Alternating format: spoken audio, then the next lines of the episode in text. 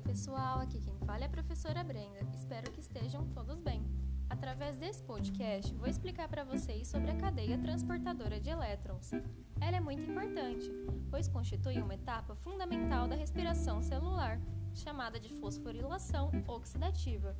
Ocorrendo na membrana mitocondrial, a cadeia transportadora de elétrons é responsável por gerar energia em forma de ATP. Os componentes chaves nesse processo são o NADH e os seus elétrons, íons de hidrogênio, oxigênio molecular, água e ADP e fosfato inorgânico, que se unem para formar ATP. O mecanismo funciona da seguinte maneira: inicialmente, dois elétrons são passados do NADH para o complexo desidrogenase, e junto dessa transferência, a gente tem o bombeamento de um íon de hidrogênio para cada elétron. Logo depois, os dois elétrons são transferidos para a ubiquinona, que tem a função de mover os elétrons para o citocromo BC1. Em seguida, cada elétron para o citocromo C, que aceita um elétron por vez. Depois disso, o hidrogênio é bombeado através do complexo, assim como cada elétron é transferido.